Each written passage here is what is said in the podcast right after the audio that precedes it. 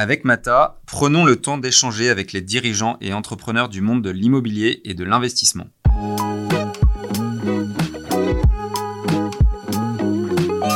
L'immobilier, en fait, c'est un métier humain quand même. Il y, a, des gens derrière. Et pour digitaliser les process, il faut que les gens le veuillent bien aussi. Et, il y a beaucoup de résistance parce qu'aujourd'hui, bah, ça fonctionne. En immobilier, on gagne de l'argent. Euh, et les gens ne voient pas pourquoi ils changeraient.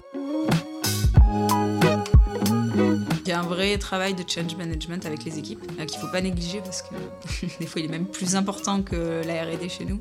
Et en fait c'est vraiment de les accompagner, leur expliquer ce que, enfin expliquer aux opérationnels ce qu'ils gagnent. Parce qu'en fait c'est pas parce que le dirigeant a décidé de mettre des outils et de digitaliser que les opérationnels vont suivre. Et donc justement l'idée c'est de convaincre les opérationnels parce que sans eux on ne peut pas faire. Et donc justement l'idée c'est d'essayer de leur faire gagner du temps en permanence, améliorer leur process pour qu'ils puissent se concentrer sur la valorisation du parc en fait.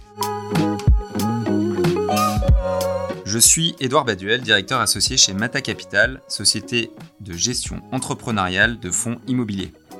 Avec Mata, je vous propose de rencontrer les personnalités de notre environnement immobilier afin de découvrir leurs entreprises, leurs passions, leur vision du monde de demain et d'essayer de décrypter les clés de leur succès. Une fois par mois, nous continuerons également d'inviter certains collaborateurs de Mata Capital avec notre journaliste pour présenter nos dernières actualités. Allez, on est parti pour un nouveau podcast à Mata avec euh, Chloé euh, Ressac, qui est la cofondatrice de Basimo. Salut Chloé. Salut Edouard. Euh, je suis vraiment ravi de t'accueillir sur ce podcast pour plein de raisons. Tout d'abord, et, je remercie Foulk de Sainte-Marie chez nous qui nous a mis en contact parce que tu es la deuxième femme à venir sur ce podcast après Delphine Merle de, de Whitebird. Et c'est un honneur, donc ça fait, ça fait vraiment plaisir Surtout que j'ai pas mal de difficultés à rencontrer des femmes euh, alors qu'il y en a plein. Donc je en profite pour lancer un message euh, à, tous les à toutes les auditrices euh, ou ceux qui connaissent des, des, personnes, des personnalités dirigeantes, entrepreneurs de l'immobilier. N'hésitez pas à nous solliciter, on vous accueillera avec grand plaisir. Euh, donc on va parler de, la, de, plein de trucs, comme je disais, de la French PropTech, euh, dont tu es la vice-présidente, de Basimo, euh, d'essayer de comprendre comment t'es venue cette idée, ce concept, et on, va, on va essayer de comprendre un peu le marché dans lequel tu évolues et quelles sont ses perspectives. on parlera aussi de tes origines du, sud-ouest, je pense que ça s'entendra un petit peu avec l'accent et, et, puis de, cette position que tu occupes, hein, notamment de femme dans l'immobilier et puis de plein de trucs encore. Mais pour commencer, est-ce que tu pourrais te présenter? Avec grand plaisir. Donc déjà, merci euh, de m'accueillir. Euh, alors, euh, moi, j'ai commencé euh, ma carrière, alors, euh, je suis ingénieur de, base, j'ai fait un master spécialisé en immobilier ensuite. Je devais pas du tout aller dans l'immobilier à la base, mais un petit virage m'a fait partir euh, dans l'immobilier. Et après le master spécialisé, j'ai décidé du coup de, partir en asset management. En, dans le master, on nous a bien vendu le métier de l'asset. Donc j'ai fait un an à peu près d'asset management et ensuite je me suis fait recruter par du coup nos prestataires de l'époque, qui est un groupe de property. Et j'ai fait un peu de property pendant quelques années. Et c'est comme ça que, euh, de fil en aiguille, je me suis retrouvée à faire de l'informatique. D'accord, ouais, de, il n'y a qu'un pas entre la PropTech et l'informatique. tu vas nous raconter comment, as, fait, euh, euh, comment tu as fait le lien. Et la, la, la French PropTech, euh, dont tu es la vice-présidente, ça s'est fait très rapidement? Naturellement, un peu dans le. Du coup, c'était un peu dans le, le, même process, entre guillemets. Donc, en fait, la, la French PropTech est née entre Nantes et Montpellier. Donc c'est des, euh, des PropTech, des startups de ces deux villes en fait qui se sont regroupées euh, pour monter le mouvement. Donc c'était pas un mouvement parisien pour une fois à l'origine. Et donc du coup c'est comme ça qu'on on a commencé à créer le mouvement il y a maintenant à peu près deux ans, presque trois ans. Euh, et voilà, de, de, fil en aiguille, on a montré ce mouvement qui maintenant regroupe à peu près 170 startups du monde de l'immobilier au sens large. Hein. Ça va de la mobilité, de la smart city jusqu'à la finance de l'immobilier. Donc on a vraiment beaucoup de monde. Ok, donc intéressant, on va, on va en parler euh, de, de ce mouvement. Euh, tu nous disais qu'en fait c'était un mouvement euh, qui ne vient pas de Paris, ce qui est très intéressant. Ça fait un peu le lien aussi avec, on a tourné un podcast avec Maxence Petit qui, qui est chez, qui, qui, lance sa, son entreprise dans le dans l'habitat partagé, mm. Colivio, et qui disait qu'effectivement énormément de choses se passaient en région, notamment côté entrepreneur, et qu'il était même plus euh, positif sur le climat en région pour euh, entreprendre plutôt qu'à Paris. donc ça fait le, lien. Et donc là, la French PropTech, euh, beaucoup, de, beaucoup de, régionaux, tu disais. Après, c'est, enfin, l'immobilier, c'est aussi très proche des territoires. tout ce qui est promotion immobilière, transactions, donc il se passe beaucoup de choses en région. Euh, et après, en région, euh, pour, euh, pour innover, c'est plus facile. On est énormément accompagné. Les villes mettent en place des incubateurs. La BPI est beaucoup plus proche de nous. On a beaucoup de subventions des régions, etc. Alors qu'à Paris, le, tissu est beaucoup plus dense. et donc, du coup, c'est moins facile de, de, se créer au départ, je pense, de se lancer et aussi d'embaucher. Parce que dans la tech, il faut des développeurs et il faut des équipes. Et à Paris, il y a pas mal de concurrence quand même. Très intéressant comme réflexion, je pense qu'on aura l'occasion d'en reparler. sur le, sur après, sur la, la, tu disais sur la French PropTech, l'objectif en fait, c'est de réunir tous ces acteurs innovants du, du monde de l'immobilier, c'est ça? Quels que soient les horizons, tous secteurs d'activité? Exactement. Donc c'est un, groupe en fait de, enfin tous les membres de la French PropTech donc sont des dirigeants euh, l'idée, c'est d'avoir que des startups, donc on n'est pas des consultants euh, comme on peut voir dans, certains, dans certaines autres organisations. Là, vraiment, c'est un mouvement social d'entrepreneurs. Et l'idée, c'est de s'entraider, en gros, pour évangéliser un peu le secteur. Euh, on, a, on a plusieurs axes, hein. c'est à la fois accompagner les startups, mais aussi accompagner les grands groupes au changement. Enfin, grands groupes comme petites entreprises, mais en tout cas, toutes les entreprises de l'immobilier qui veulent changer. Et d'essayer de leur apprendre un peu ce qui est aussi l'innovation, comment ils peuvent l'utiliser. Parce qu'il y a beaucoup, il n'y a pas que les directions, souvent les directions innovation savent comment faire, mais leurs salariés pas du tout. Et donc, du coup, euh, on a lancé un French PropTech Tour qui permet du coup aux, salariés de venir voir euh, dans un démonstrateur, en fait, euh, comment ils pourraient utiliser l'innovation dans leur métier au quotidien. D'accord, donc c'est un mouvement, cette PropTech qui s'inscrit dans le, la French Tech, j'imagine, c'est ça Depuis pas très longtemps, on est labellisé French Tech. D'accord, donc une des, des, composantes de la, de la French Tech. Euh, par rapport à la. Parce que c'est vrai qu'on entend aussi parler de la real estate, euh, c'est, le même euh, mouvement? Alors, non, c'est, justement, c'est très différent. eux, ils sont sur un, autre secteur, ils font plus de l'analyse justement de ce qui se passe, du marché, etc. Alors que nous, on est vraiment un regroupement, c'est une association en fait de, de dirigeants de start-up en immobilier. Et pour s'inscrire, enfin, comment on fait pour euh, sur, cooptation sur, ouais, on va sur, non, le, on va sur le site, on s'inscrit, on a des comités de sélection en fait. Donc on, ne juge pas le, ce que font les startups, on juge plutôt euh, est-ce qu'ils font de la tech et de l'innovation ou pas. Et donc du coup, en général, on accepte beaucoup de monde hein, dès qu'il y a un peu d'innovation. Euh, enfin, le but c'est d'essayer de justement faire grandir le secteur et d'essayer de le digitaliser, mais aussi de le faire un peu muter. Et donc, du coup, on a, on a beaucoup de monde qui, qui rentre, alors soit en tant que startup, soit en tant que partenaire. D'accord. Quand tu dis beaucoup de monde, c'est combien de... Alors, on est 100... Donc, en startup, plus de 170. Et en partenaire, on en a un bon nombre maintenant. Je ne veux pas dire de bêtises, parce que je n'ai pas du tout les chiffres en tête, mais on doit avoir une bonne vingtaine ou une bonne trentaine de partenaires aujourd'hui. Ok. Et tu peux nous donner des exemples, euh, si on peut les citer, d'entreprises ou de partenaires euh Alors, je ne vais pas dire de bêtises, je vais faire pour citer parce qu'il y en a qui sont en cours, c'est pas du tout. En tout cas, sur tous les secteurs, hein, pas, exactement. Euh, on a beaucoup de promoteurs, on a des foncières, on a beaucoup de groupes aussi dans, la, dans la transaction. et ça va autant dans le résidentiel que dans le tertiaire. Beaucoup, beaucoup de présence dans le, dans le résidentiel. D'accord. Est-ce qu'il y a des secteurs euh, d'activité euh, par rapport à ton retour d'expérience que tu trouves plus facilement euh, adaptables à la prop tech que d'autres? Est-ce que le, la promotion ou par rapport au brokerage, mm. n'importe quoi, euh, tu trouves qu'il y, a quand même une proximité avec la tech qui est plus simple C'est qu'il y a beaucoup plus d'acteurs aussi qui travaillent dedans et donc du coup l'innovation est venue il y a déjà un peu plus longtemps par exemple que le tertiaire euh, et notamment la gestion euh, et la transac en tertiaire qui, qui, qui mettent plus de temps à, se digitaliser et à innover alors que dans tout ce qui est résidentiel les gens euh, sont plus proches de ces métiers-là et il y a plus de, volume, donc euh, les idées fusent un petit peu plus que dans le tertiaire. D'accord. Plus, de création. Plus de création euh, dans le, ok, que dans le tertiaire. donc si tu opposes le, côté enfin, privé par rapport à c'est ça, un retail mm. par rapport au tertiaire, c'est aussi le fait qu'il y ait plus de euh, si on donne des exemples, j'essaie de trouver des exemples euh, Airbnb. C'est vrai que les, les noms mm. connus de la tech, de, de la prop tech, euh, sont, c'est quoi Airbnb C'est des noms qui sont plutôt côté retail que côté tertiaire, c'est ça? Non, il y a beaucoup aussi en, habitation. Bah, par exemple, on, va retrouver alors, euh, des, des noms. On a Habitéo, par exemple, euh, qui s'occupe de. Enfin, qui est vraiment dans la promotion immobilière. Euh, donc, qui, qui, fait du 3D pour, pour la promotion. pour citer les concurrents, il y a Realize 3D, c'est pareil, c'est un peu le même principe, mais ils travaillent beaucoup sur la partie habitation. Et, et, sur la partie tertiaire, ils ont plus de mal souvent parce qu'ils connaissent bien moins le secteur. Ils arrivent souvent plus du résidentiel. Et donc, du coup, euh, digitalisent ce secteur en premier et ensuite veulent passer dans le tertiaire. Ils ont beaucoup de barrières parce qu'ils le connaissent moins. Et donc, du coup, ça met plus de temps à. Enfin, on crée beaucoup plus lentement les produits en tertiaire qu'en résidentiel. Mais on y arrivera. On va y arriver. Euh, justement, c'était un peu une de mes questions euh, challenging. Hein. Désolé, mais il y en a, y en a pas. C'est pas trop le. c'est pas l'ambiance, mais c'est juste euh, par rapport à ma propre opinion et à mon vécu. Moi, j'ai travaillé chez, avant de rejoindre Mata il y a 5 ans chez BNP Paribas Real Estate, donc c'était en 2010, en grosso modo 2015. Et déjà, on parlait beaucoup de la grande déferlante, tu vois, de, de la tech et, mm. que ça allait tout changer. Et finalement, euh, clairement, il y, y, a un mouvement, mais euh, il y a énormément de choses, je trouve, qui n'ont pas changé. Alors peut-être parce que c'est le mauvais exemple et que j'étais euh, dans un secteur tertiaire.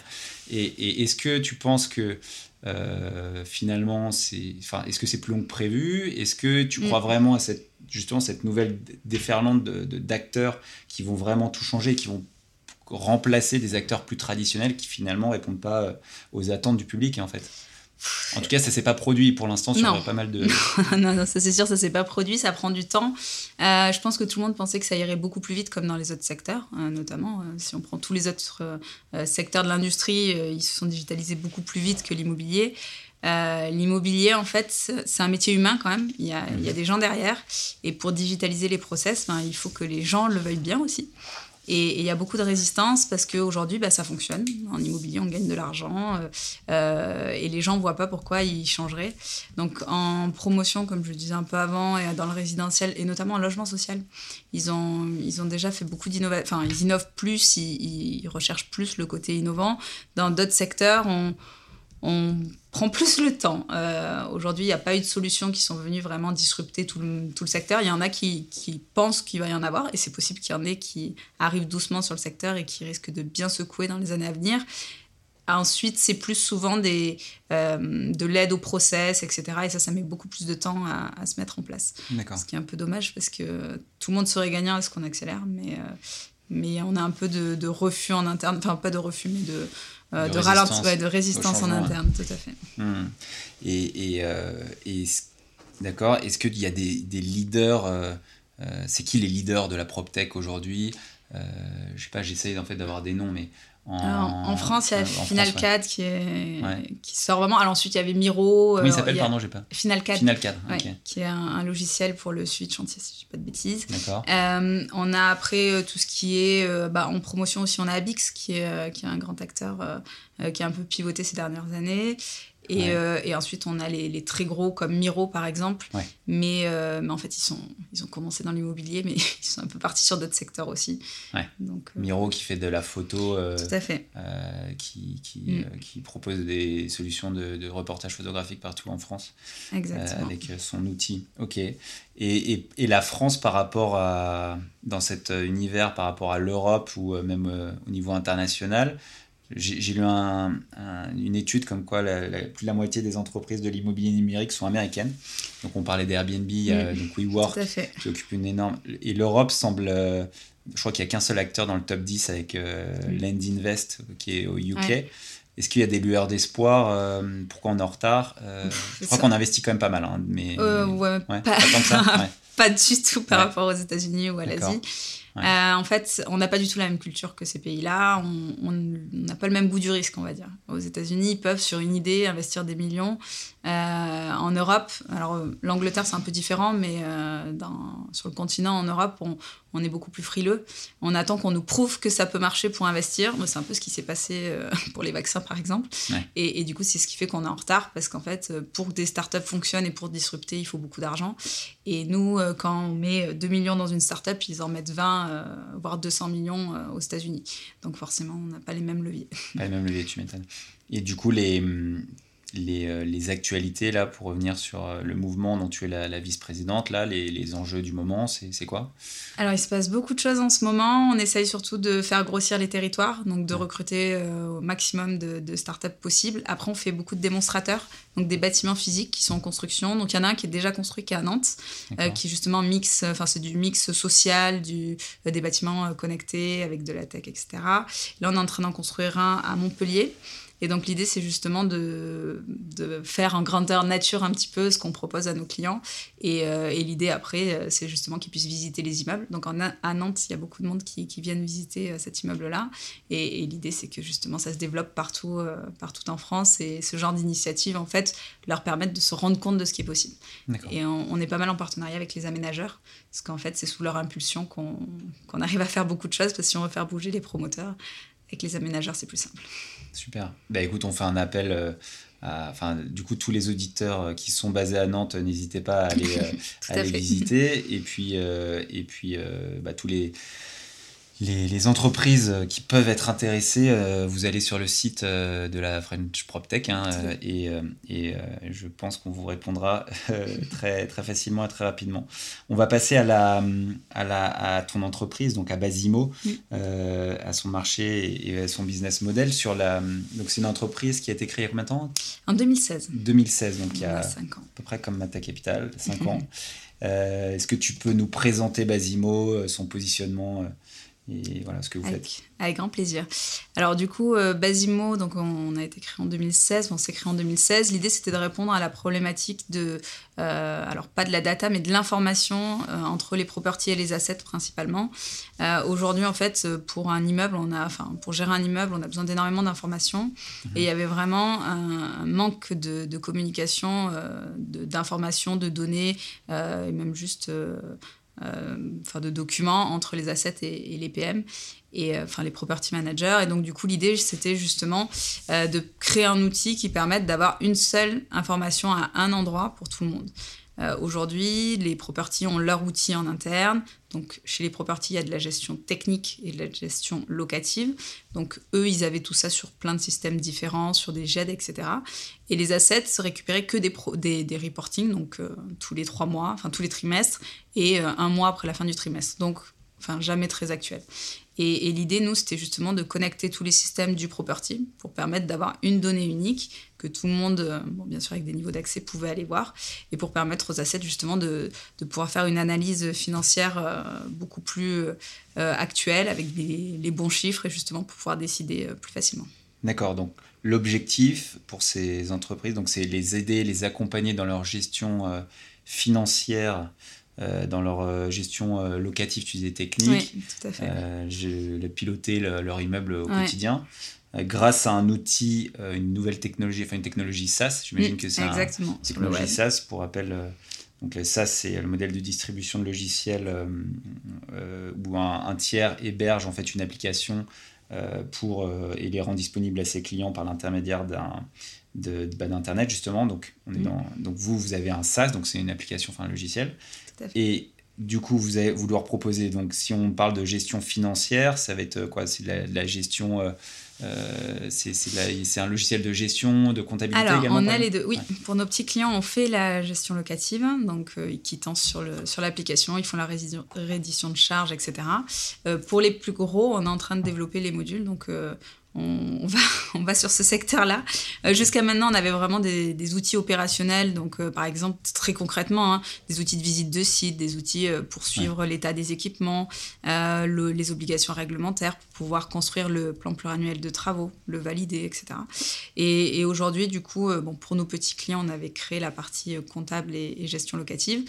Et en fait, on a une, une demande assez importante pour développer plus largement cette partie-là pour euh, des moyens clients, voire des gros clients. Et donc, on s'y lance à partir de cet été. D'accord. Et donc, sur ce logiciel de gestion locative qui semble être le, là où on a la plus forte euh, demande, mm. qu'est-ce que vous. Euh, tu donnes un ou deux des exemples, mais en quoi votre outil est différent du marché Comment tu, Qu'est-ce que tu proposes? Alors, en, fait, le, besoin est important aussi sur la partie technique parce qu'ils n'avaient pas du tout d'outils. La différence, c'est que sur la partie euh, gestion locative, donc aujourd'hui, on a déjà des extranets sur lesquels les locataires vont pouvoir euh, avoir les informations de l'immeuble, euh, déposer des documents et surtout avoir leur quittance.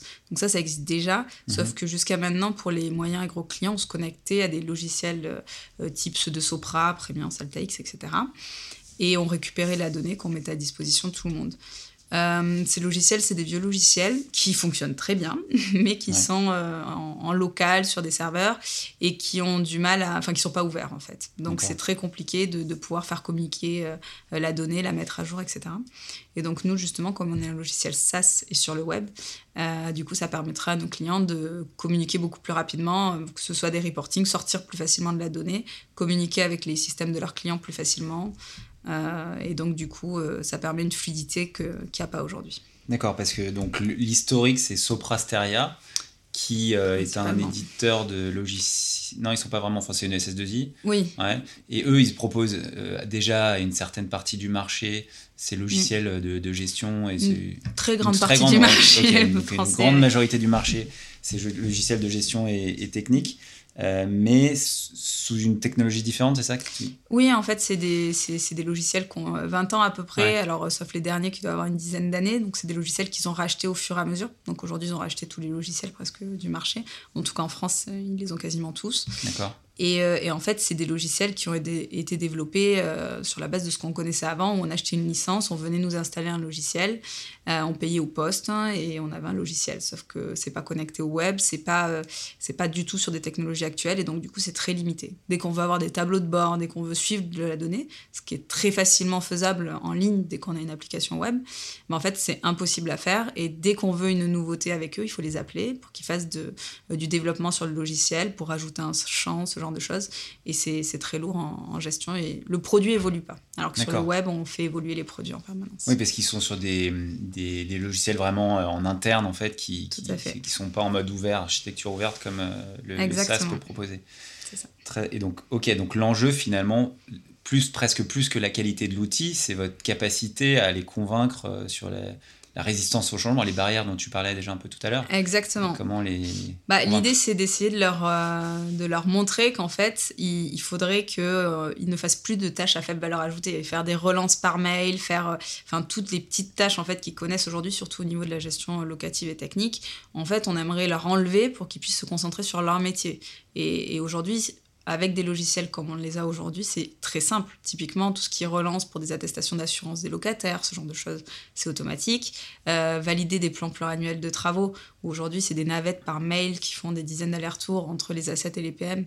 Bah là, c'est juste un logiciel avec tout le process, on reçoit juste une alerte, etc. Donc en fait, on, on a des choses qui sont très simples sur le web qu'on ne peut pas faire sur les vieux logiciels. Et donc justement, l'idée, c'est d'essayer de leur faire gagner du temps en permanence, améliorer leur process pour qu'ils puissent se concentrer sur la valorisation du parc en fait. D'accord.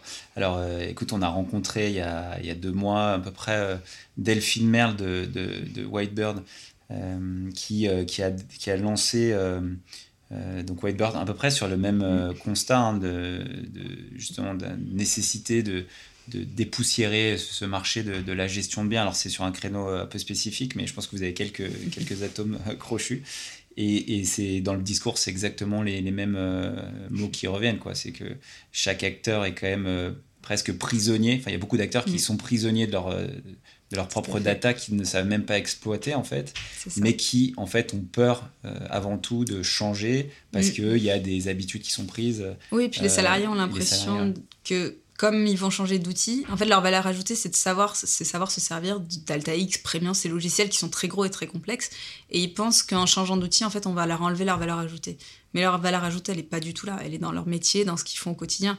Et connaître un outil, il faut pas que ce soit une valeur ajoutée. En fait, aujourd'hui, c'est ce que, enfin, c'est comme ça que ça fonctionne. Et du coup, c'est pour ça qu'on a du mal à faire changer euh, les mœurs là-dessus. D'accord.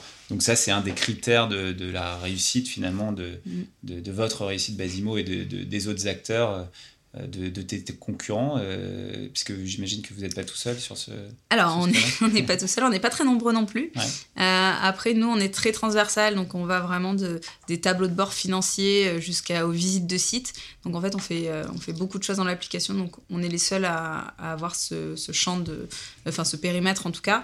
Après, on, a beaucoup de, de, concurrents sur des plus petits morceaux en fait de, de l'application. Par module, en fait, sur l'application, on a beaucoup de concurrents. D'accord. Et justement, c'est ce que me demandait euh, euh Foulk avec qui tu discutais euh, tout à l'heure. C'est selon là la question, c'est c'est euh, quelle est selon toi l'architecture idoine pour qui fonctionnerait le mieux en fait, qui permet à cette chaîne d'outils dont tu parlais de fonctionner ensemble Est-ce que tu as, as, ça en tête déjà ou oui, bah, c'est possible, c'est réalisable? Oui, après on échange beaucoup justement avec des partenaires, euh, bah, euh, Soneca pour, euh, pour les citer par exemple, qui font de l'asset pur. Mhm. En fait, c'est des solutions qui sont comme nous en SaaS, donc c'est du transfert de données qui est, qui est, très simple via des API ou via des, des systèmes d'échange de données.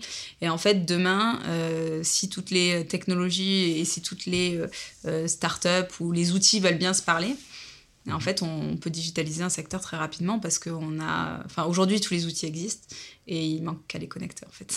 Ouais. Et, est-ce que ces outils peuvent se connecter euh, mm. naturellement? Je veux dire, euh, si vous êtes entre entrepreneurs qui se comprennent de la même, euh, du même monde, entre guillemets ou... le, problème, c'est qu'aujourd'hui, il y a beaucoup de craintes. C'est-à-dire qu'on a peur parce qu'on met basiquement en place, on ne mettra pas une autre solution.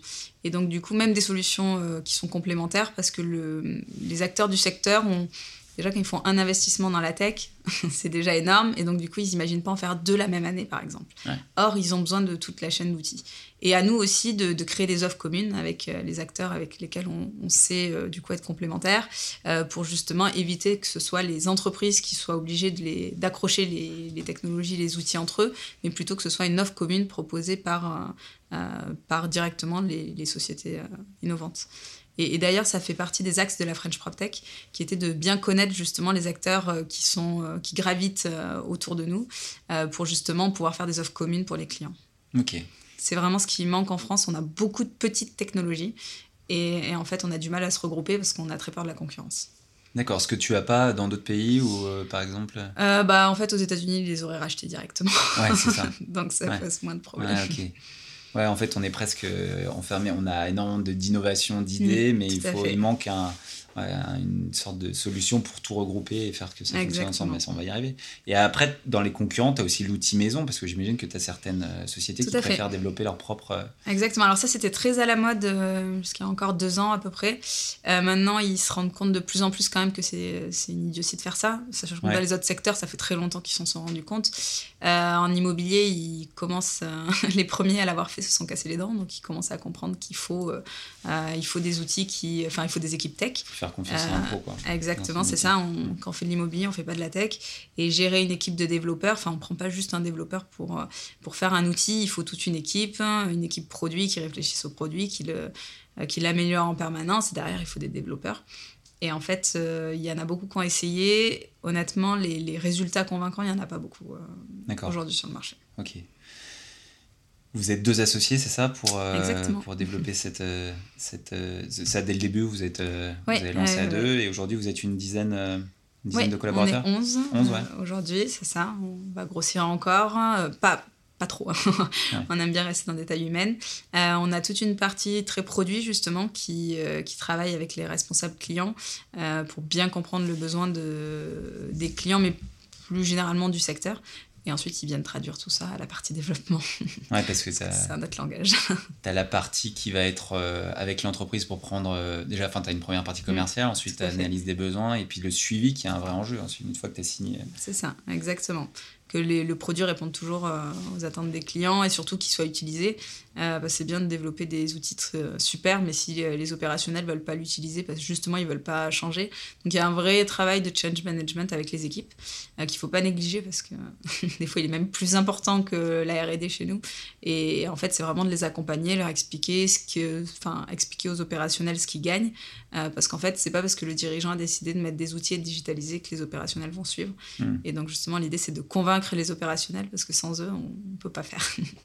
Oui, ton retour d'expérience, du coup, de, avec vos, vos, clients, enfin, je ne sais pas combien vous avez de, clients, mais comment ça se passe depuis 5 ans, parce que c'est encore tout récent, mais j'imagine que vous devez avoir pas mal de, de, de retours, de, retours. de feedback. Justement, ça en a pris. euh, oui, on, on mettait pas assez d'énergie avant justement sur on pensait que le change management serait plus facile euh, en fait, il y, y, a beaucoup de résistance euh, dans les équipes. Il y a des sociétés avec qui ça se passe vraiment très bien parce que tout le monde a bien compris le, le besoin d'améliorer les process, etc. Il y a d'autres sociétés plus historiques qui, qui, mettent plus de temps, mais, mais après, c'est juste de l'organisation et il faut apprendre en fait avec eux. Donc on essaye des techniques, et, on essaye des process et des méthodes et, et on change si, si on voit que ça ne fonctionne pas très bien. Sachant que vous avez quatre typologies de, de clients, c'est ça? Vous avez à la fois des, des gérants d'actifs, comme, comme nous, comme ouais. Capital par exemple, des gestionnaires immobiliers, du plutôt corporate et des gestionnaires d'espace, d'après ce que Oui, c'est ça. Alors, corporate, on n'en fait pas trop euh, pour le moment. Euh, on, veut, on préfère se concentrer vraiment sur la, sur la gestion euh, au sens plutôt foncière et, gestion pour le compte de tiers. Et en effet, on, travaille pas mal aujourd'hui avec Bureau Co, mhm. qui développe aussi une, une, solution pour, pour, les, pour les espaces de coworking. Ouais. Et donc, du coup, on, travaille pour que demain, en fait, notre outil puisse à la fois gérer euh, bah, des bureaux et des beaux classiques type 369, mais aussi des espaces un peu plus euh, bah, type coworking aujourd'hui, mais potentiellement demain des locations temporaires, des, des choses un peu hybrides qu'on gère pas justement aujourd'hui dans les logiciels de gestion euh, classiques, mais que demain, on pourrait gérer sur Basimo. D'accord. Tu peux donner un ou deux exemples de missions pour qu'on essaie de comprendre concrètement que tu as pu faire là sur les cinq dernières années Comment tu as accompagné euh, une ou deux entreprises, sans forcément les nommer mais... la, dernière entreprise, on peut les nommer, il hein, n'y a, rien de confidentiel. Donc, euh, notre dernier client là en date, c'était Swiss Life, mhm. du coup, qui voulait régler une problématique sur la partie plan pluriannuel de travaux, et notamment tout le process de validation du plan.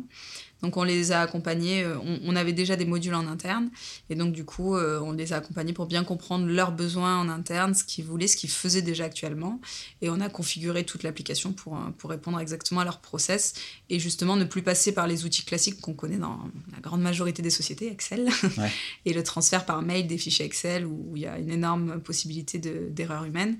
Et, donc, du coup, de, transformer ça via des process sur l'application beaucoup plus sûr. D'accord, donc ça c'est récent enfin, c'est Oui, oui c'est tout récent. D'accord, C'est de, de, cette année même, la signature tout début d'année. Euh, et donc du coup... Euh, et c'est difficile de convaincre un grand acteur comme Swiss Life de... Parce que même si... enfin quand, quand, on a une nouvelle entreprise, on, on voit, on l'a vu au tout début aussi avec Mata Capital, c'est mm. qu'en fait on fait plus confiance à la personne, on n'a pas de retour sur le site. Donc pourquoi tu vois un Swiss Life ou un, un autre euh, même si tu as plein de bonnes idées, euh, parce que faut comprendre que ta technologie va être plus fiable et comment, tu, comment tu, arrives à les convaincre là-dessus? Alors après, c'est des cycles de vente qui sont très longs quand même. On signe pas du jour au lendemain. en parlais déjà il y a 5 ans. Peut-être pas il y a 5 ans, mais oui, ça, ça prend du temps.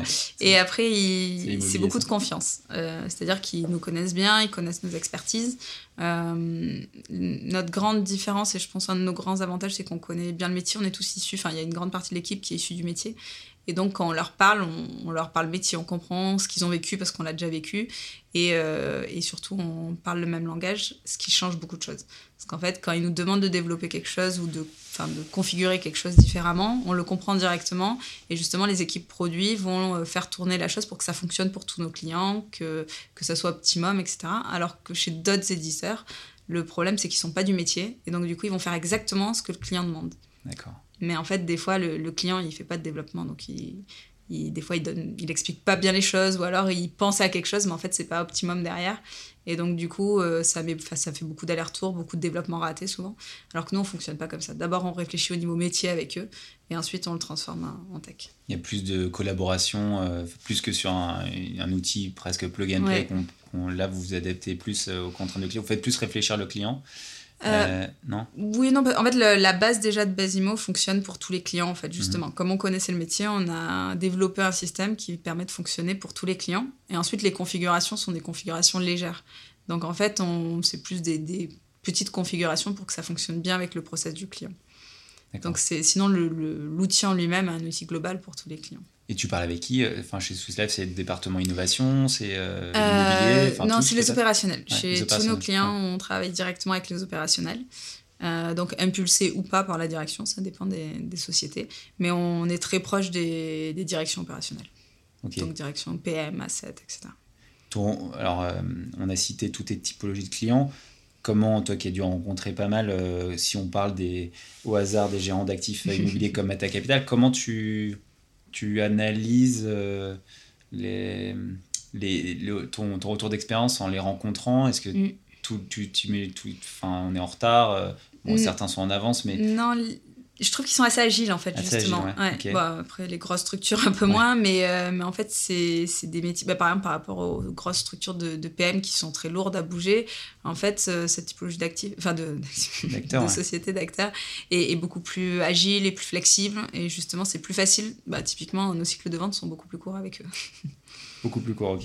Mais écoute, on, a, on avait déjà, déjà discuté. On, va, je pense qu'on prendra le temps de, se reparler, surtout que Foulk nous a rejoint, que tu connais depuis le début de l'année. Donc, ça sera intéressant de, repartager sur, sur tout ça.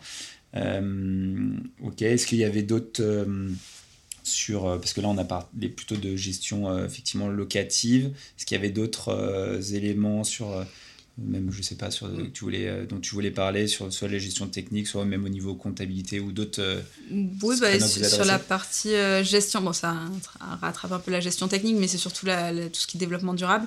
Donc aujourd'hui on, est en train de travailler justement avec des clients pour développer la partie notamment ESG et le label ISR donc c'est des sujets qui qu'on a toujours eu dans l'application qu'on traite via des, des, fiches techniques etc et, et on travaille vraiment alors tout n'est pas encore très simple parce que du coup les critères sont pas définis euh, et en fait chaque société fait encore, euh, enfin met en place ses propres critères. On n'a pas une bibliothèque de critères définis. Donc euh, il y, a, encore du travail. C'est, c'est pas toujours très simple de travailler sur ces sujets-là, mais c'est des sujets qui sont ultra importants et surtout l'information vient du property, donc elle a toute sa place dans Basimo. On leur demande d'ailleurs de remplir des fiches aujourd'hui avec les critères pour, pour les labels ISR. Et donc on travaille énormément là-dessus pour pouvoir remonter la donnée et que les reporting des, des, assets ou des fonds soient beaucoup plus simples à faire. Parce qu'aujourd'hui, c'est un peu le casse-tête, alors que ça devrait être quand même assez simple. Ouais, alors il y a énormément de sujets. Euh, merci d'aborder de, de, ce, cette thématique euh, ESG qui nous parle beaucoup, euh, avec euh, aussi qui, chez nous, travaille sur, tout ça, côté BizDev. il faut savoir, quoi, les demandes, là, c'est un peu hallucinant. On est en avril 2000. 21, euh, donc après 2020, tout ce qui s'est passé, c'est-à-dire que c'était déjà un sujet de fond, une lame de fond sur le ESG où on avait pas mal de demandes de nos investisseurs. Nous, on est surtout, euh, on est surtout des, investisseurs institutionnels, donc où on faisait des reporting, mais l'accélération, elle est vraiment très forte. Et en plus, il y a des nouveaux, euh, des nouveaux, nouvelles demandes. Euh, bah, il y a le décret tertiaire, il y a le label ISR toujours, voilà, et il y a énormément de données quand je vois qu'il faut travailler, qu'on nous demande à travailler sur des tableaux Excel encore. Et donc l'acteur qui arrivera, parce que la volonté c'est quand même d'uniformiser pour que tout le monde puisse se comprendre et éviter le greenwashing euh, qu'on a vu, et qu'on va continuer de voir. Mais une fois qu'on aura quelque chose, un cadre, euh, et que mm. l'acteur qui arrivera à mettre tout ça en ordre sur la, au niveau de la data, à mon avis, il y, a un bon. Ça, on a encore un peu de temps, je pense, mais déjà, si on arrive à remonter les informations et que ce soit plus simple à gérer, euh, ça sera moins du greenwashing parce qu'on aura vraiment de la donnée actuelle et ça sera pas juste un fichier Excel, justement, qu'on doit remplir tous les ans, qui agace les opérationnels, qui le remplissent en 5 minutes, comme, comme ils peuvent bien le faire des fois. Et donc, du coup, si c'est vraiment sur une application et que c'est suivi et qu'ils comprennent les enjeux, qu'ils voient vraiment les, les changements qu'il peut y avoir en temps réel sur un patrimoine qui gère, etc., euh, je pense que ça sera beaucoup plus valorisant comment c'est fait aujourd'hui, où c'est quand même très archaïque et où les, les, modifications, on va changer une note, un opérationnel va changer une note, il voit pas forcément les effets, alors que pour le fond, tous ces immeubles, il va avoir changé des petites notes, ça va, fait, ça va avoir un gros impact au niveau du, du patrimoine. Très clair. Corporate, vous en avez pas trop. Finalement, c'était plutôt une réflexion au début. Et... Non, on discute beaucoup directeur euh, immobilier, du coup, tu parles avec des directeurs immobiliers des de directions immobilières, tout à fait. On, discute beaucoup avec eux parce qu'il y a toute une partie de l'application qui fonctionnerait très bien euh, euh, dessus. Après, on, aura, on a des développements complémentaires à faire pour certaines parties. Et c'est vrai que du coup, on se presse pas trop pour les faire parce qu'on a déjà beaucoup de choses à faire dans notre secteur et que des fois, il faut malheureusement essayer de se concentrer sur un, un seul secteur pour bien faire. Ok. Euh, parfait. Euh, dans, donc là, on a parlé de, aussi de donc plutôt côté client, côté partenaire. Euh, vous avez énormément, en as parlé de rapports aussi avec tout ce qui est élus locaux, les mairies, mm. tu parlais du, de, Montpellier, de tout, toutes les, enfin vous êtes aidé là-dessus, il y a tout un, un écosystème d'aide. exactement, c'est l'avantage un peu en région qu'on retrouve un peu moins à Paris du coup parce qu'il y a plus de monde, mais en fait on est très accompagné par bon, du coup les, les métropoles qui, qui, nous mettent à disposition par exemple des incubateurs avec des conseillers, après il y a la BPI aussi en région où on passe beaucoup de temps avec les conseillers, où on peut échanger avec eux, où ils, ont le temps, contrairement à Paris où c'est un peu compliqué de les avoir au téléphone.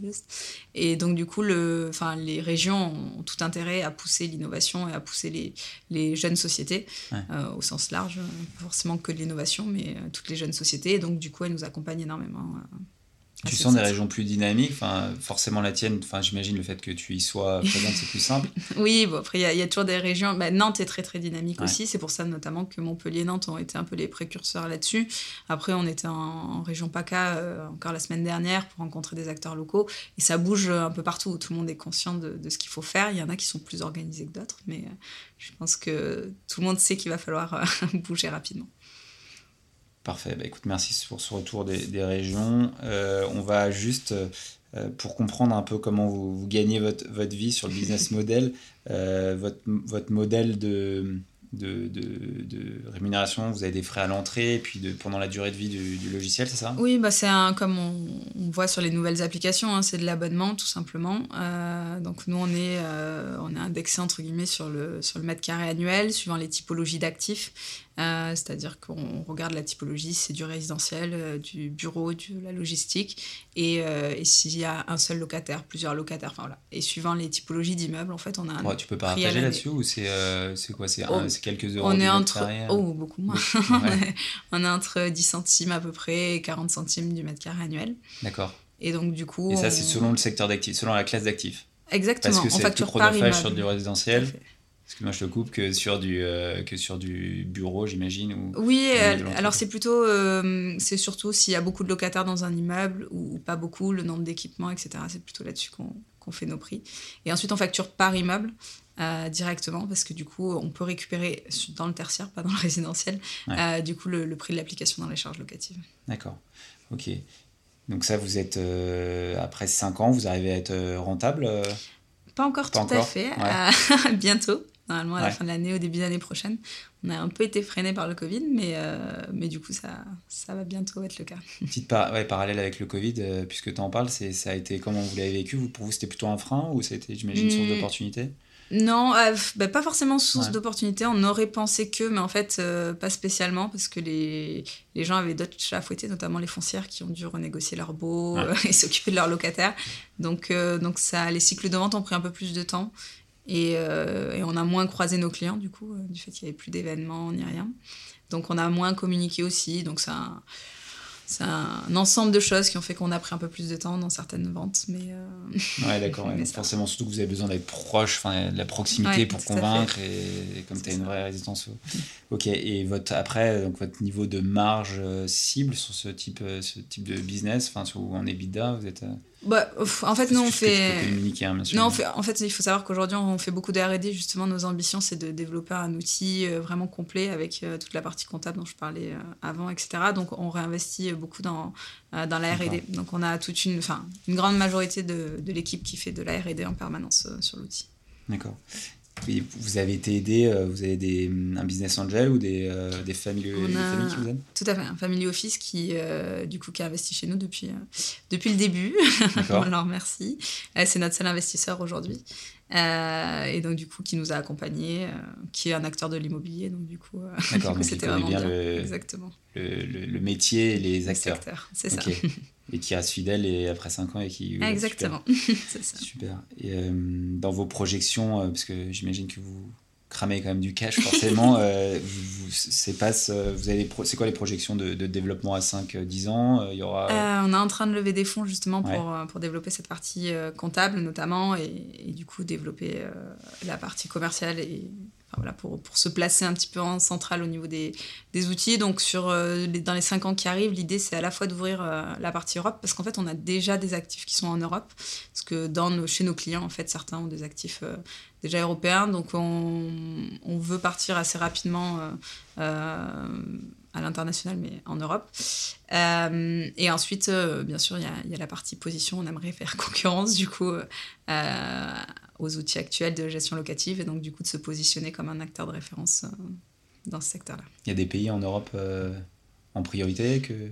Euh, bah, Aujourd'hui, tout ce qui est Benelux, bien sûr, parce que c'est assez facile, ils ont vraiment les mêmes systèmes de gestion. Et après, on, a enfin, voilà, l'Allemagne aussi qui est assez intéressant, et les pays du Sud qui ont une façon de fonctionner qui est assez proche. ouais, c'est ça, parce que tu vas choisir les pays aussi où les façons de fonctionner, forcément, sont les plus proches, sachant qu'au niveau des données, elles sont euh, relativement homogènes, mais elles peuvent être, ouais, vraiment bah, comme... Non, pas spécialement, comme on fait de la gestion technique, de toute façon. Euh, enfin, en tout cas, toute la partie, le plus compliqué, c'est la partie comptable, euh, qui, où il y a mm. des normes différentes, etc. Après, sur toute la partie technique, au final, enfin la gestion d'un immeuble se fait à peu près pareil partout.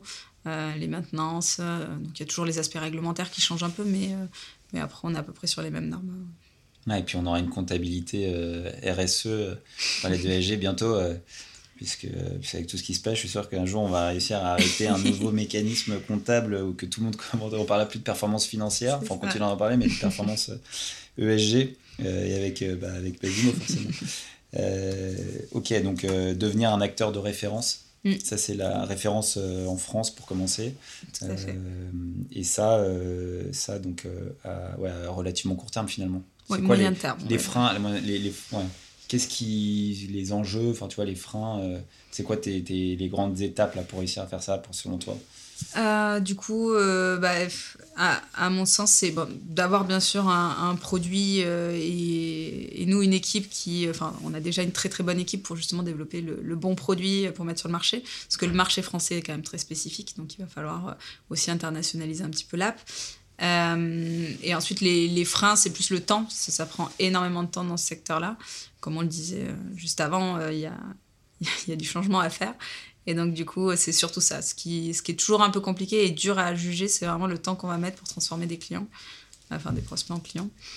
Et, là, on n'est jamais sûr. Chez certains, on pense qu'on va mettre des années et on met que quelques mois. Et avec d'autres, on pensait qu'on pourrait signer vite. En fait, ça fait des années qu'on discute. Donc euh, c'est le plus dur aujourd'hui à juger. Il y a un sujet commun qui revient dans tous les podcasts, c'est comme on parle d'immobilier, c'est que les temps sont souvent plus longs que prévu, comme l'immobilier, comme la construction. Euh, on n'est pas dans le même euh, rapport de, que, le, que sur la tech, justement, où tout va très vite. il faut, c'est sûr que l'immobilier, tout va un peu plus lentement, mais on avance tranquillement, mais sûrement. tu, tu es d'origine on va, je fais un petit, euh, je change un peu là, on va passer plutôt sur les questions un peu plus euh, personnelles sur justement tes origines et, tes convictions personnelles. Mais donc tu es de Narbonne, hein, c'est ça Oui, c'est ça, tout à fait. Donc tu as grandi, un petit mot sur cette région où tu as grandi euh, oui, bah, avec grand plaisir. Hein. C'est, une région euh, très calme entre la mer et la montagne. Euh, et du coup, du coup, avec Montpellier, enfin entre Montpellier et Toulouse, notamment pour Narbonne. Et donc j'ai fait mes études en effet entre Toulouse et, Montpellier. Et c'est une, bah, justement, c'est une région sur laquelle on n'a pas les sujets d'immobilier tertiaire qui sont si présents, parce qu'il n'y a pas beaucoup de patrimoine tertiaire. Bon, il y a Montpellier et Toulouse, bien sûr, mais mais il y a Enfin, c'est pas l'immobilier, c'est souvent plutôt la promotion résidentielle que, tous les sujets qu'on connaît de finance de l'immobilier. Donc c'est euh, une région assez calme, on va dire, euh, qui a sa réputation. Donc on n'est pas, c'est loin d'être la Côte d'Azur, c'est pas le Sud-Ouest non plus, mais c'est une très belle région. Super, non, mais je le souligne parce que c'est suffisamment rare pour le, pour le dire. Donc, on est très fiers d'avoir euh, une Narbonnaise sur ce podcast. Euh, et tu disais, ouais, en termes de dynamisme économique, euh, ça tourne plutôt autour de, de Toulouse, de Montpellier, hein, c'est ça? C'est ça, exactement.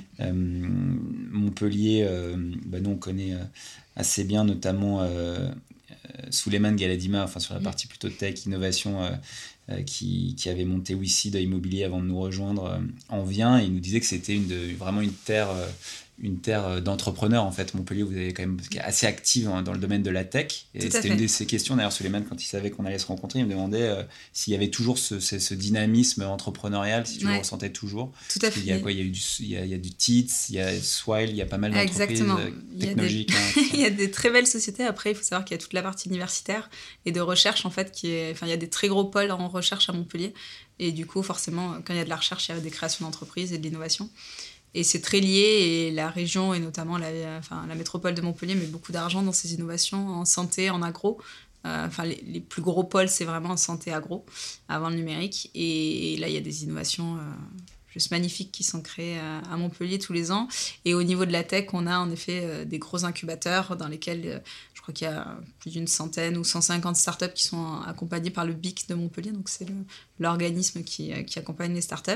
Et il y a un vrai dynamisme et le but, c'est que justement le, territoire crée des emplois grâce au numérique et à l'innovation. qui attire aussi grâce à sa qualité de vie. Exactement. Parce que j'étais en train de réfléchir sur les origines. J'imagine que ça, forcément, mm. ça joue beaucoup sur le. Enfin, il y a, le, j'imagine, des, des, tarifs qui sont intéressants pour s'installer quand on est entrepreneur et qu'on commence euh, qui sont largement plus intéressants que Paris. Alors ça c'est sûr, mais en plus de ça c'est oui c'est le cadre de vie, c'est-à-dire que bon bien sûr c'est moins cher, mais aussi les, les, métropoles mettent tout en place pour qu'on soit accompagné, pour que ce soit facile. Et euh, donc il y a, y a enfin le, le, système est vraiment très bien fait pour attirer les entrepreneurs euh, dans ces métropoles. D'accord, ouais, donc d'où aussi le rôle hein, des, de tous, les, tous ces organismes publics hein, qui peuvent aider. Fait. donc, c'est intéressant de le savoir. Donc, est-ce que ce développement, pour toi, il passe forcément par Paris euh, ou euh, enfin tu vois on peut rester euh, question polémique. On, on, se croise beaucoup dans le train avec tous les Montpelliérains oui, on passe beaucoup de temps à Paris. Paris en France c'est quand même le, le centre hein, toutes les décisions sont prises à Paris. On dit souvent en région que si on est à Paris on est proche de Dieu proche des dirigeants donc c'est là où, où, on décide des choses et où on signe les contrats. Donc c'est important d'être à Paris. Et après je pense que pour les équipes, enfin, on a une très belle équipe à Montpellier et je pense que la qualité de vie, bien sûr, est, vraiment meilleure en bas et donc du coup, c'est plus facile, je pense, de créer des, euh, équipes qui restent et, qui sont motivées plus qu'à Paris où il y a beaucoup plus de concurrence et c'est vraiment des cadres différents. Mais le passage par Paris est, est quand même obligatoire pour même les entrepreneurs. Même s'il y a un équilibrage, enfin, on Tout à fait, s'équilibre quand même depuis quelques, quelques temps et encore plus là. Mais... Oui, alors en résidentiel, on arrive à, enfin, plus facilement en discutant avec beaucoup de startups en région qui font du résidentiel. Comme les, dans les territoires, il y a énormément de dynamisme au niveau résidentiel, donc c'est pas gênant. Par contre, pour le tertiaire, tout est à Paris quand même. D'accord. Euh, bah, écoute, ça changera peut-être, c'est qu'on se souhaite. Hein. Euh, tu, tu, as fait tes formations en formation, donc tu avais rencontré euh, Foulk au master de, de l'ESSEC, et tu as, une formation d'ingénieur à la base. Hein. Oui, en matériaux. En matériaux. ouais, on est passé un peu vite tout à l'heure là-dessus. Ouais. Ah oui, bah, du coup, à la, à la, base, je suis rentrée dans une école d'ingénieur pour faire euh, des planches de kite et de wake. Donc, rien à voir avec. Euh, enfin, pour shaper. Euh, donc, rien à voir du tout avec l'immobilier. Et en fait, en école, enfin, toute ma famille est architecte pour, pour l'histoire. Et donc, du coup, j'ai vite changé d'envie et de motivation en me rendant compte que le secteur de l'immobilier était quand même. Enfin, et du bâtiment était quand même beaucoup plus simple pour moi. Ouais. Et donc, du coup, par j'ai envie de dire fainéantise presque, je, je, suis partie dans ce secteur-là. Et après, c'est un secteur qui est, qui est, vraiment très intéressant et où, où il y a des centaines de choses à voir, où c'est jamais, on fait jamais deux fois la même chose. Euh, et du coup, c'est très dynamique et, je suis tombée un peu sous le charme du secteur. ouais, parce qu'il y a des trucs sympas aussi dans le kite et dans le wake à faire. Ouais, c'est très différent. on peut le garder en loisir. D'accord. Donc, tu as, et, et as, as, développé, euh, qui a été passé par euh, Grenoble, pardon, et ensuite tu, tu, as, euh, tu as conservé ces nombreuses casquettes, là, de, puisque tu fais, on en a parlé, tu as la French PropTech, mm. tu es pas mal présente dans, dans, les médias aussi, tu as ton émission sur Radio Imo euh, euh, dont, dont, tu pourras parler, mais comment tu fais pour gérer euh, au niveau perso, tu vois, toutes ces aventures en même temps et sur je tiens à le dire de manière très sereine parce que ça se ressent il y a une, une sorte de, de, force tranquille qui se dégage il faut être organisé et je pense qu'habiter dans le sud ça aide aussi en fait quand on voit les gares du sud arriver les, les noms des gares déjà il y a beaucoup moins de pression et les équipes sont. Enfin, quand on arrive au bureau, c'est pas du tout la même euh, ambiance, on va dire, que quand on est dans les bureaux parisiens où, où on est plus euh, challengé et stressé. Et quand on, a, enfin, quand on a Montpellier, en fait, les jours où, où je suis à Paris, je suis très speed. Et quand je suis à Montpellier, c'est pas du tout pareil. On, on prend le temps de. Enfin, on est moins rapide, on prend plus le temps de faire les choses. Ouais. Et du coup, ça permet aussi d'être plus tranquille. Et surtout, on n'a pas deux heures de, de métro le, matin. On n'a pas. Enfin, voilà, toutes ces contraintes-là n'y sont pas. Donc. Euh, c'est plus facile à vivre, je pense. Je comprends particulièrement ce que tu dis. Je reviens d'une semaine de télétravail dans le sud euh, où, euh, effectivement, pour couper entre la vie pro et perso, c'est quand même beaucoup plus simple. Voilà, c'est ça. Exactement. Euh, très bien. Bon, écoute, merci. je voulais juste revenir ouais, sur. Tu en as parlé rapidement aussi, tes, tes, ton parcours d'entreprise. Tu as commencé trois ans, je crois, dans des grandes entreprises, euh, dans l'asset et dans le property chez Advenis et Constructa. Constructa, d'ailleurs, d'où vient euh, Jean-Baptiste Virinos euh, chez nous, qui, qui, a fait, qui a eu sa formation là-bas, chez Socotec également. Qu'est-ce que tu retiens de ces précédentes expériences côté property, asset ou autre? Bah justement, ça m'a permis de voir un peu la big picture. C'est-à-dire que quand on fait un seul métier, en fait, on, a tendance à, à, pas vraiment regarder ce que font les autres.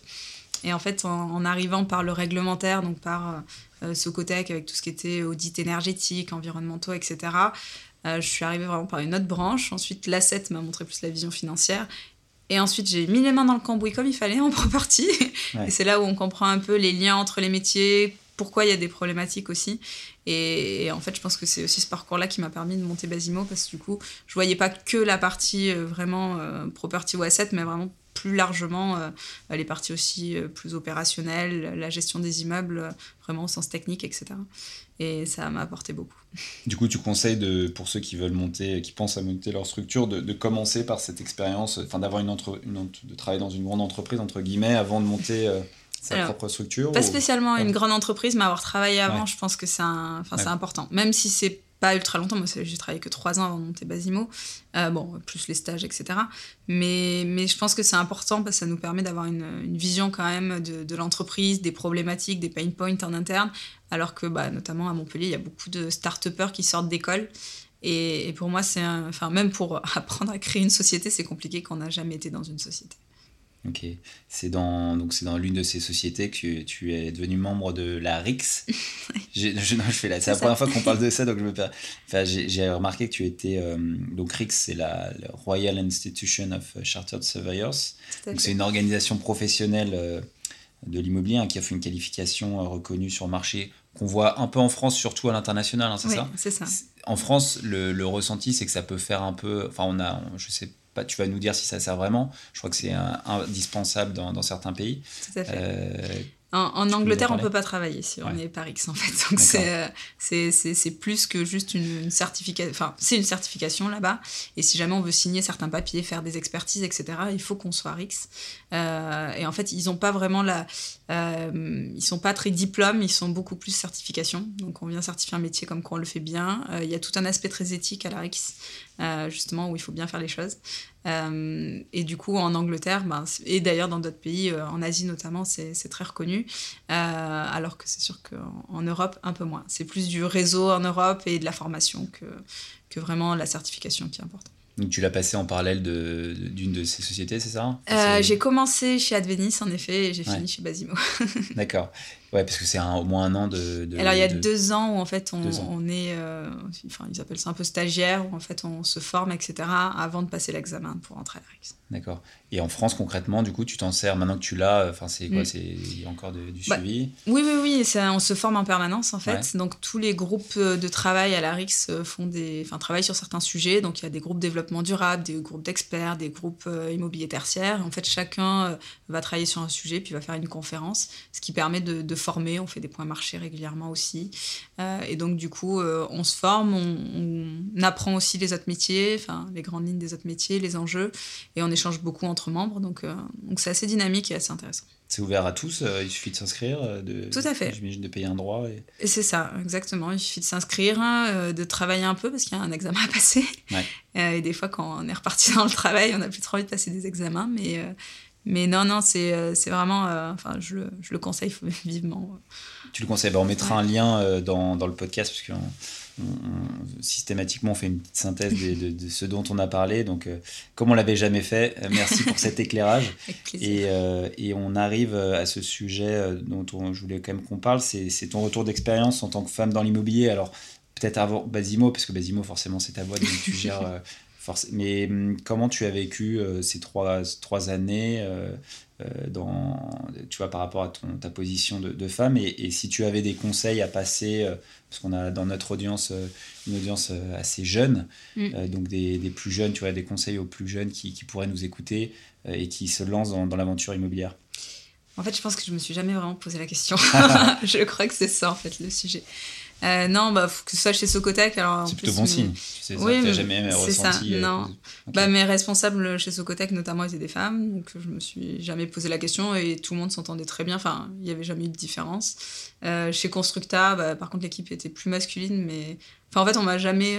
Enfin, j'ai jamais senti de discrimination en étant une femme, loin de là.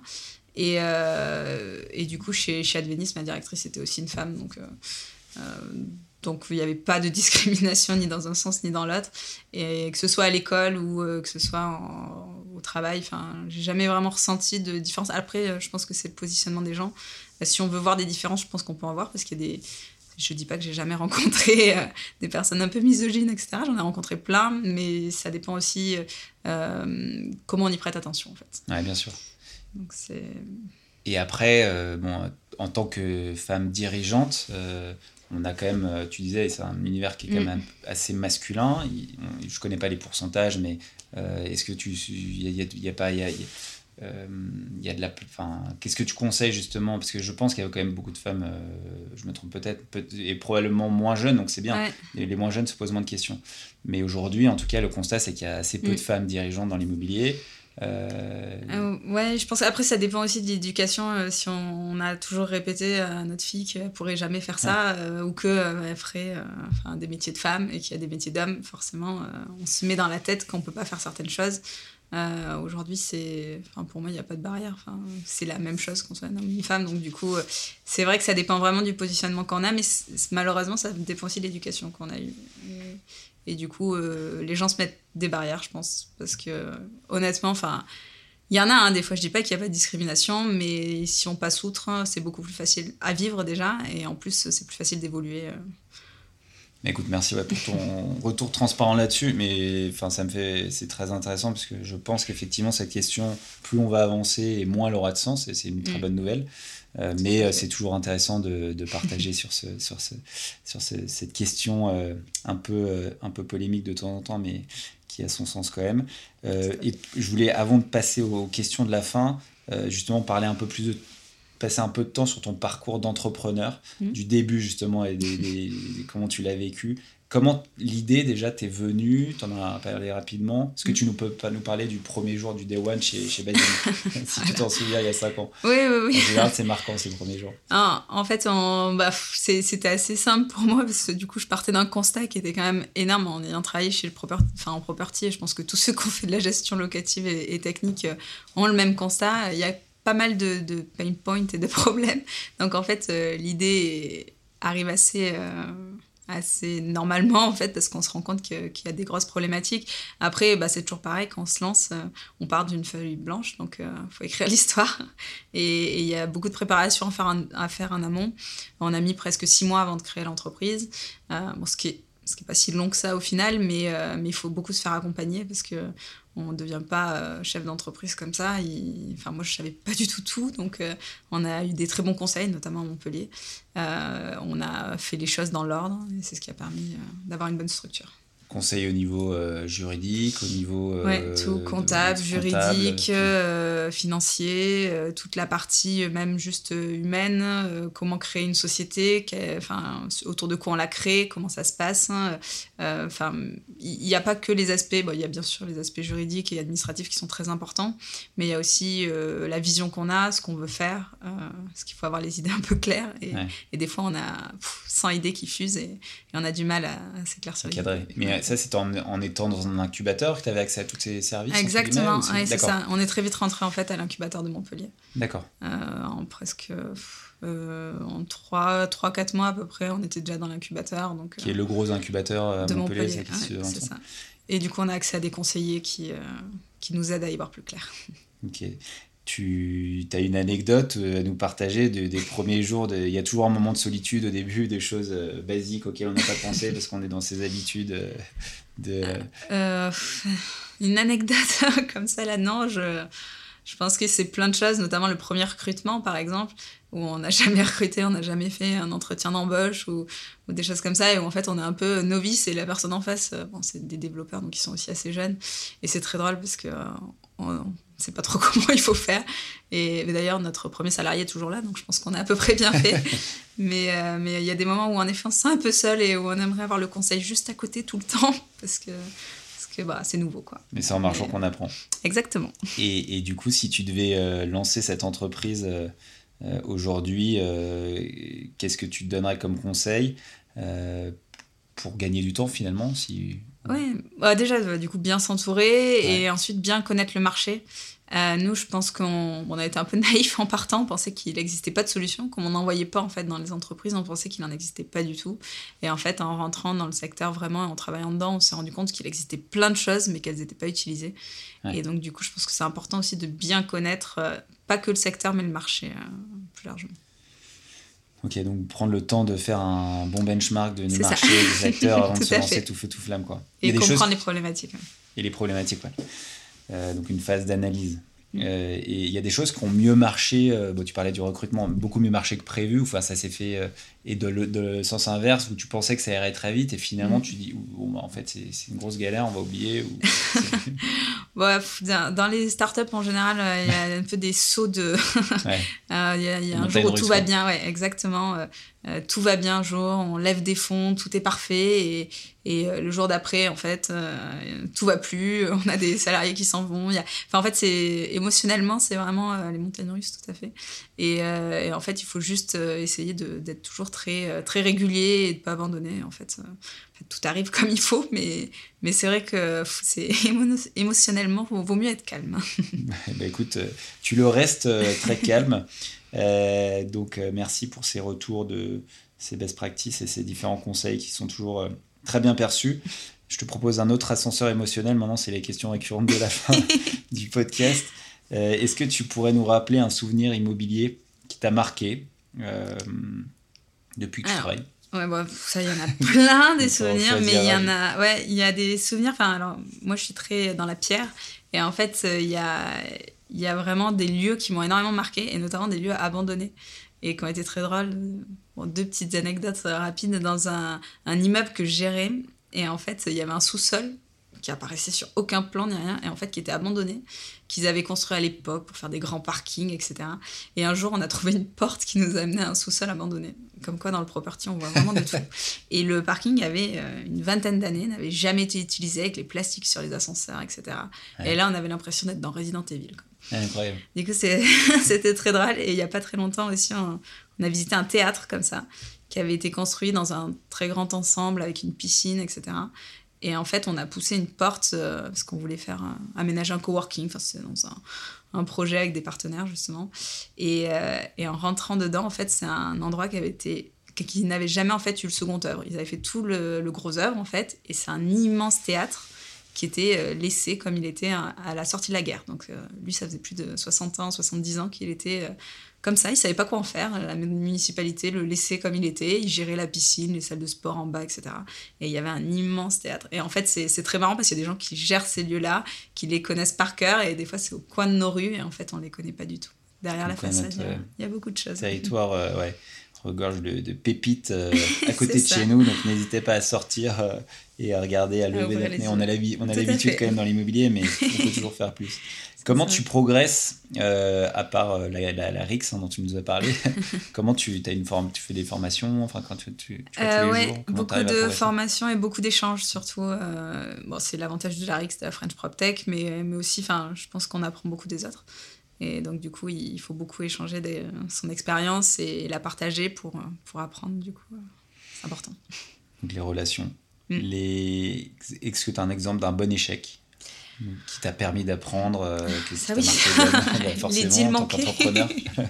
oui, ça on en a. Qui que tu euh, retiens parce qu'il t'a permis vraiment d'apprendre quelque chose mm. euh, dont tu t'es resservi par exemple. Oui, on, on, a un deal de, de levée qui est tombé à l'eau, on s'y attendait pas du tout, euh, mais à, la veille de la signature. Quoi. Euh, et donc, du coup, ça, ça a été un, gros coup. Euh, on faisait trop confiance. Hein, oui, exactement, pour lever des fonds. Hmm. Et en fait, on, est très transparent chez nous, on cache pas grand-chose. Et, donc, du coup, on, a été un peu naïf, c'était au début. Et en fait, on pensait que tout allait bien se passer, tout était comme il faut.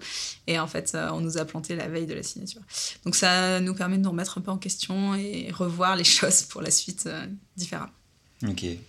Euh, justement, si tu, on peut rebondir là-dessus, qu'est-ce que tu, par rapport à ça, parce qu'il y a beaucoup d'entrepreneurs qui cherchent à lever des fonds, euh, qu'est-ce que tu donnerais comme conseil euh, justement sur... Alors, je n'ai pas forcément de meilleurs conseils parce que nous, on cherche, enfin, c'est très spécifique. À chaque fois, on, aime bien lever avec notre métier. Donc avec des acteurs de l'immobilier.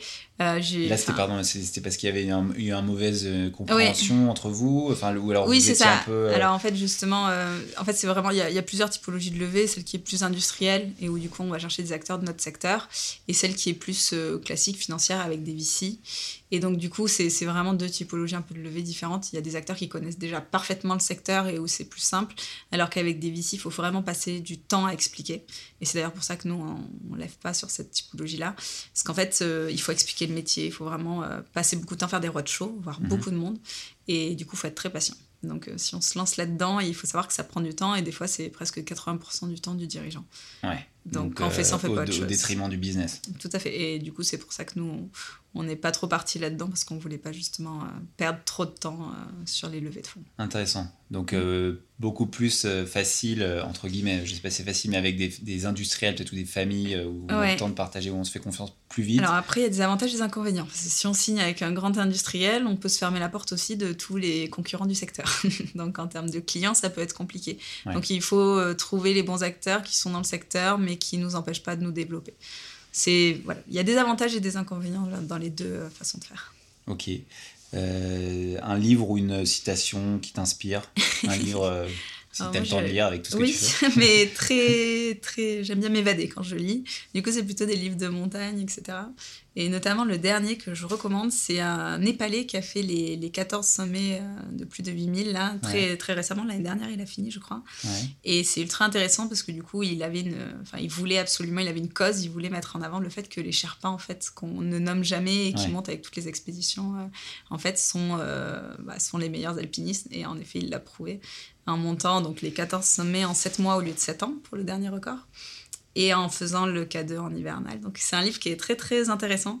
On voit une autre vision complètement. Justement, il y a la vision classique de l'alpinisme qu'on connaît très bien en Europe avec euh, les grands succès. Et en fait, ça, ça nous montre un autre aspect un peu. Ça permet de s'évader. C'est très intéressant. Ben, on va le noter aussi. On le mettra dans les notes. Tu peux nous les nommer, les 14 euh, possible. Ah non, les 14, je peux pas. Alors moi, je peux en nommer un, parce que je suis assez euh, passionné aussi de... Ah. de il y a, ouais, de non, et c'est révélateur de ce que tu dis. C'est le, premier 8000 euh, par des Français, donc c'est la Napurna, par Maurice Herzog, et, et son compagnon, dont j'ai plus le nom, mais en tout cas, ils l'ont pas fait seul. Il y avait des Népalais, du coup, avec eux. On n'a jamais parlé des des, des Népalais. Et, euh, et, donc, euh, bah, écoute, je vais le lire, je pense. Euh, est-ce que tu, tu peux, ouais, si tu recommander, parce que ça marche beaucoup comme ça, c'est bouche à oreille sur ce podcast, si tu devais parler, si tu devais recommander une personne à inviter sur ce podcast, je ne vais pas dire si possible une femme quand même, mais je ne me permettrai pas, mais qui, tu, voilà, tu penserais à qui euh, bah, J'allais plutôt dire un homme, mais je pourrais chercher pour une femme. C'était Pierre-Yves Appert, qui, est maintenant euh, dirigeant chez Ominity. Euh, sur la partie, du coup, bah, crowdfunding, je trouve que c'est des... Enfin, du coup, ils ont des visions un peu différentes et justement très innovatrices et ils font beaucoup de choses. C'est très transversal, donc euh, ça peut être très intéressant à, écouter. C'est pas eh une ben, femme, mais... Eh ben, mais il est intéressant quand même. on, va, on va le merci. On, je, le, on, se connaît déjà un peu et avec Grand, c'est une très bonne idée d'ailleurs qui était déjà sur, ah. sur euh, qu'on a déjà en tête. Mais quand les, les, relations peuvent se faciliter, on est toujours preneur. Euh, et pour pour terminer. Est-ce que tu, euh, pour terminer sur euh, un conseil pour un jeune entrepreneur euh, qui pourrait nous écouter et qui serait en train de monter sa, structure, sa propre structure aujourd'hui, qu'est-ce que tu lui dirais? Hmm, Juste de ne pas abandonner. Il peut y avoir plein de bas, beaucoup de bas, des hauts aussi, mmh. mais, mais, du coup, il faut juste pas s'arrêter parce que quand on commence à douter, c'est là où en fait on, on se casse la figure complètement. Donc du coup, juste pas s'arrêter, même s'il y a des mauvaises nouvelles continuer euh, quoi qu'il arrive euh, et ne, ne jamais euh, ouais bah, ne pas baisser les bras mais ça se fait en étant entouré aussi et en ayant de, bons conseils et souvent aussi de, de, bons collaborateurs parce que tout seul c'est quand même beaucoup plus difficile. Bon on fait rien du tout tout seul. Et une bonne équipe c'est la base c'est clair. Bon, et eh ben écoute, merci beaucoup pour cet échange. et pour ce, ce témoignage ultra intéressant on en sait un peu plus maintenant sur l'univers de la, French Prop Tech, sur ce marché euh, assez technique. Hein, c'était un peu technique sur certains sujets, euh, dans lequel tu, travailles et tous les enjeux pour la data dans, l'immobilier. J'ai trouvé ça ultra intéressant et j'avoue être, encore je le redis, être assez impressionné par cette euh, force euh, tranquille qui dégage de toi. Euh, on parle quand même de grands enjeux, de, souvent de l'immobilier de demain et des, enjeux que tout le monde se pose et tu les poses très facilement, enfin vraiment avec des, convictions et on sent que tu avances sereinement. Donc c'est c'est rassurant. Et c'est une vraie force. Donc, all the best pour, pour Basimo. Merci beaucoup. Et merci, Chloé. Et puis merci aux auditeurs, euh, merci à vous tous pour votre écoute. Si vous êtes encore là, c'est que ça vous a plu a priori. Donc euh, n'oubliez pas de parler de ce podcast à une ou deux personnes euh, autour de vous, de le relayer, ça marche très bien aussi. Parce que, comme je disais, c'est le bouche à oreille qui fera le succès de ce podcast et qui nous permettra de recevoir des invités comme Chloé. Et, et, donc à très vite pour un nouvel épisode. Merci encore. On se retrouve très bientôt et prenez soin de vous. Ciao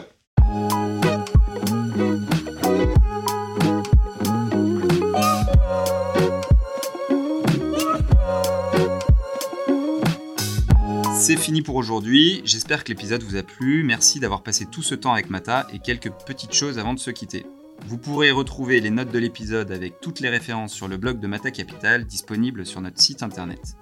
N'hésitez pas à nous contacter pour nous faire un feedback sur mon compte LinkedIn Edouard Baduel ou sur celui de Mata Capital.